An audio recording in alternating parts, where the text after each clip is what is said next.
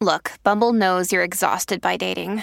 All the must not take yourself too seriously and 6 1 since that matters. And what do I even say other than hey?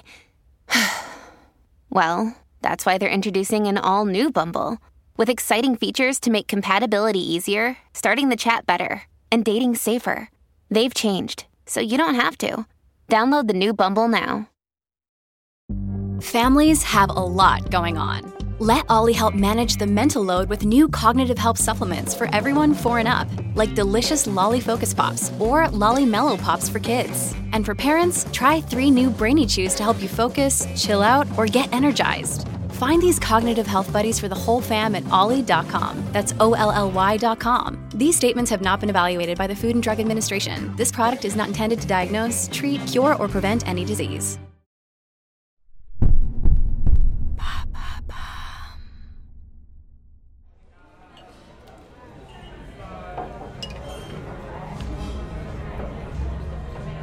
2005. Un soir autour de 18h, dans un pub de Camden au nord de Londres. Blake Fielder Civil est accoudé au bar du Good Mixer. Il enchaîne les whiskies et les cigarettes, les yeux dans le vide. La lumière est tamisée, du rock passe à la radio. Et Blake semble être indifférent aux notes de musique qui résonnent. Blake Fielder Civil est déprimé. Il lui manque quelque chose. L'amour, peut-être. Quoi qu'il en soit, il noie sa peine dans l'excès de boisson, seul, dans la pénombre du pub, aussi sombre que le chapeau noir vissé sur sa tête. À chaque fois qu'il entend la porte d'entrée s'ouvrir, il jette un coup d'œil furtif à la personne qui fait son apparition. C'est comme s'il attendait quelqu'un. Quelqu'un pour le sauver de sa solitude. Les courants d'air le font frissonner. Lui qui n'est vêtu que d'un débardeur blanc, couvrant à peine son torse tatoué.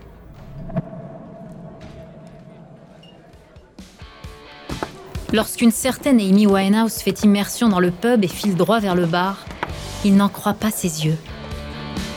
Bien qu'il soit habitué à côtoyer des personnalités de tout genre via son métier d'assistant de production, il ne s'attendait pas à croiser un jour la chanteuse dans un contexte si informel.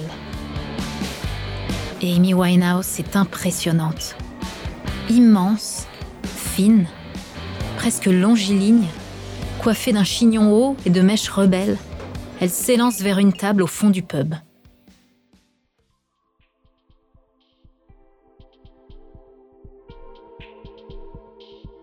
Quand la chanteuse passe devant le comptoir du pub pour aller se lever dans un coin discret de la pièce, elle croise le regard de Blake Fielder Civil. Si ce dernier sait qui elle est, elle ne le connaît pas. Pas encore. Cela ne l'empêche pas de se sentir intriguée par sa présence. Il la fixe d'un regard si profond qu'elle est déstabilisée. Sa pinte de Guinness à la main, Amy Winehouse titube le regard noir, dont l'épais trait de Cole n'adoucit en rien l'expression. Cela n'effraie pas Blake. Au contraire, il est attiré par les torturés, comme lui.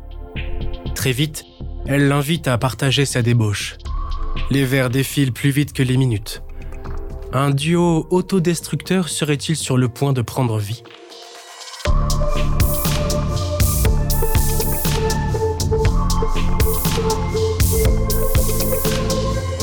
Vous écoutez À la folie pas du tout. Amy Winehouse et Blake Fielder Civil, épisode 1. Rencontre au pub.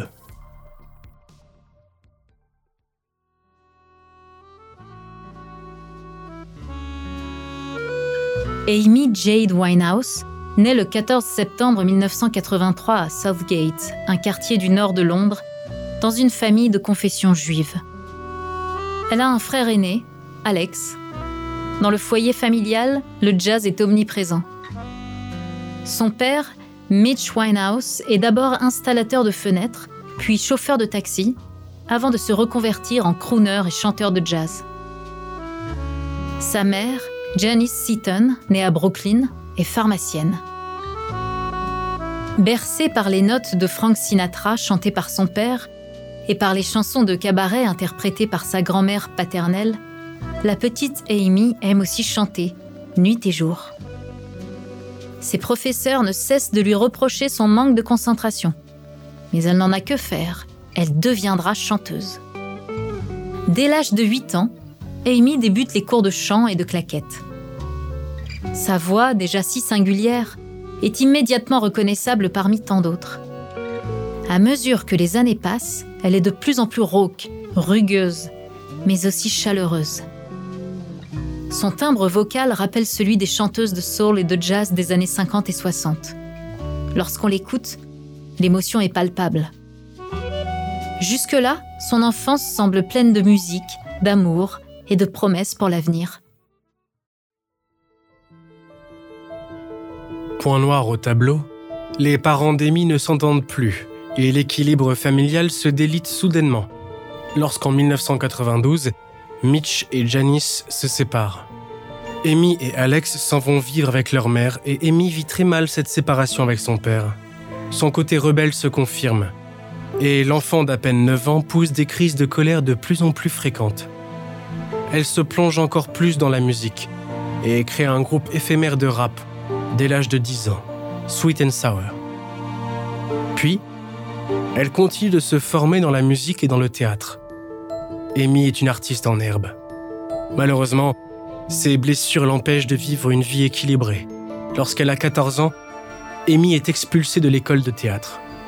Elle a beau être passionnée, ses absences en classe sont de plus en plus fréquentes. Et quand elle se pointe en cours, sa tenue vestimentaire, notamment son piercing nasal, ne correspondent pas au règlement de l'école. Amy se sent seule.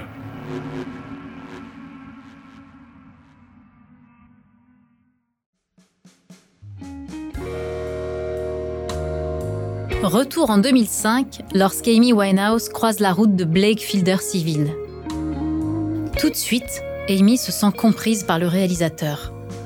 Il a l'air aussi torturé et blessé qu'elle, et étonnamment, ça la rassure. Et puis, elle doit bien reconnaître que son apparence d'artiste maudit n'est pas pour lui déplaire. À ce moment-là, Amy Winehouse n'est pas encore la légende qu'elle deviendra par la suite. Pour autant, le chant ne l'a pas quitté et de rencontre en rencontre, de projet en projet, Amy sort son premier album en 2003 intitulé Frank. Le projet propose de nombreux titres aux influences jazz et c'est la chanteuse elle-même qui signe l'écriture de ses propres textes, aussi intimes que puissants.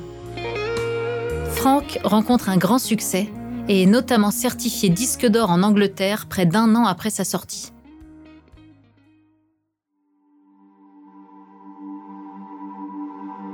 Malheureusement, le succès professionnel ne fait pas tout. La vie personnelle d'Amy Winehouse est loin d'être paisible, et encore moins idéale. La chanteuse est déjà connue pour ses apparitions nocturnes quotidiennes, au cours desquelles elle est vue complètement ivre, et avec, chaque soir, un homme différent à son bras. Amy Winehouse est considérée comme une ladette, expression apparue dans les années 90 qui désigne les femmes londoniennes libérées sur le plan festif voire sexuelle. On pourrait s'imaginer que son comportement fait fuir certains hommes. Avant de continuer cet épisode, nous voulions vous remercier pour votre écoute. Si vous voulez continuer de nous soutenir, abonnez-vous à la chaîne Bababam Plus sur Apple Podcast. Cela vous permettra une écoute sans interruption. Ou bien, écoutez ce message de notre partenaire, sans qui ce podcast ne pourrait exister. Ne partez pas, on se retrouve tout de suite après.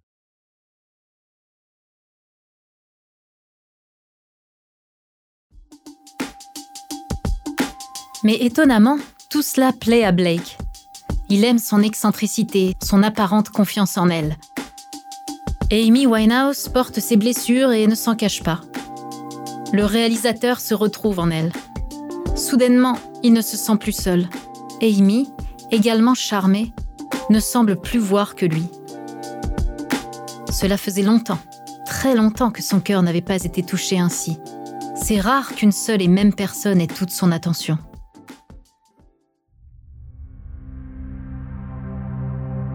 C'est aussi rare que Blake ait quelqu'un à ses côtés pour s'adonner à toutes sortes d'addictions. Lorsque les deux font la fête, soit très souvent, Ils sont désormais deux à tituber. C'est avec une haleine alcoolisée et imprégnée de tabac ou de marijuana qu'ils s'embrassent maladroitement devant le petit pub de quartier, où ils se rencontrent pour la première fois. Amy Tang, Blake la retient tant bien que mal, comme cela peut lui arriver quand elle a trop forcé sur la boisson.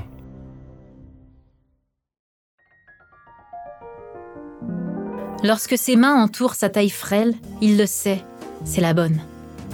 Pour Amy aussi, l'affaire est dans le sac. Enfin, elle a trouvé l'homme de sa vie.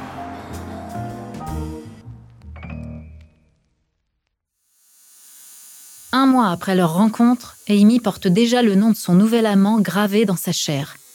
Blake est désormais tatoué au-dessus de son sein gauche. Lui aussi a l'air d'être fou d'elle. Les deux ne se quittent plus. Ils ont l'impression d'être faits l'un pour l'autre, passent leur soirée à s'amuser, à rigoler, à danser, et toujours et encore à chanceler sur le même tempo.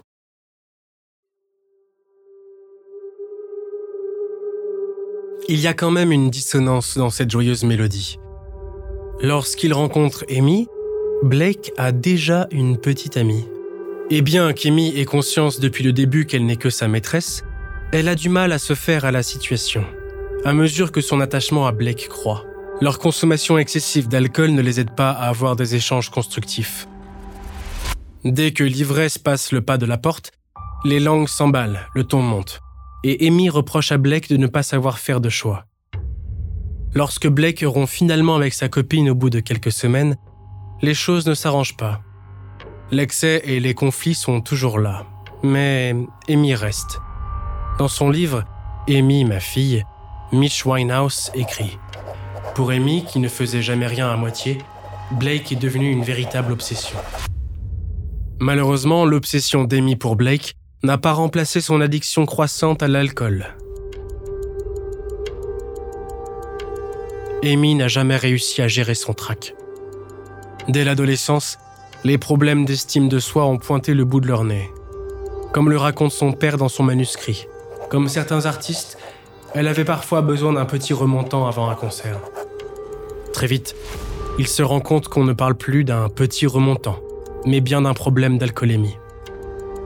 Il témoigne, toujours dans son livre. Au cours de l'été 2004, alors qu'Amy commençait à goûter au succès, son accoutumance à l'alcool a commencé à m'inquiéter. Sa vie semblait tourner autour de la boisson, mais je ne connaissais pas exactement l'ampleur du phénomène.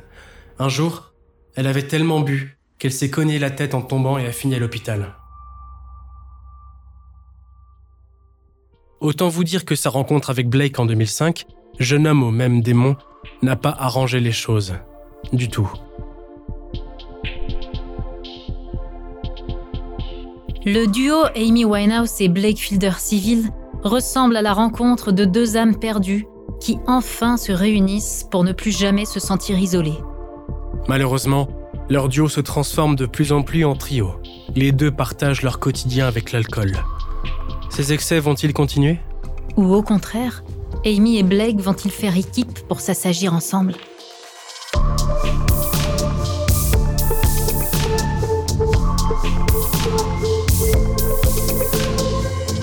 Merci d'avoir écouté À la folie pas du tout, une production Bababam. La suite dans le prochain épisode. Si l'épisode vous a plu, n'hésitez pas à laisser des commentaires et des étoiles sur toutes les plateformes d'écoute.